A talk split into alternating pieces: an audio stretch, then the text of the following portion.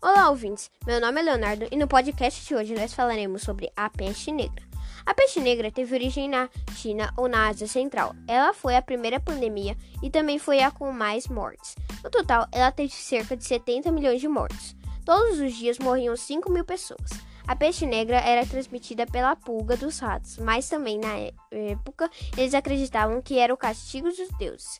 Alguns também achavam que a doença era transmitida através do contato físico. Neste tempo, era muito comum ratos das casas das pessoas, que vieram de embarcações da Ásia Central e da China, fazendo com que a doença se espalhasse rapidamente.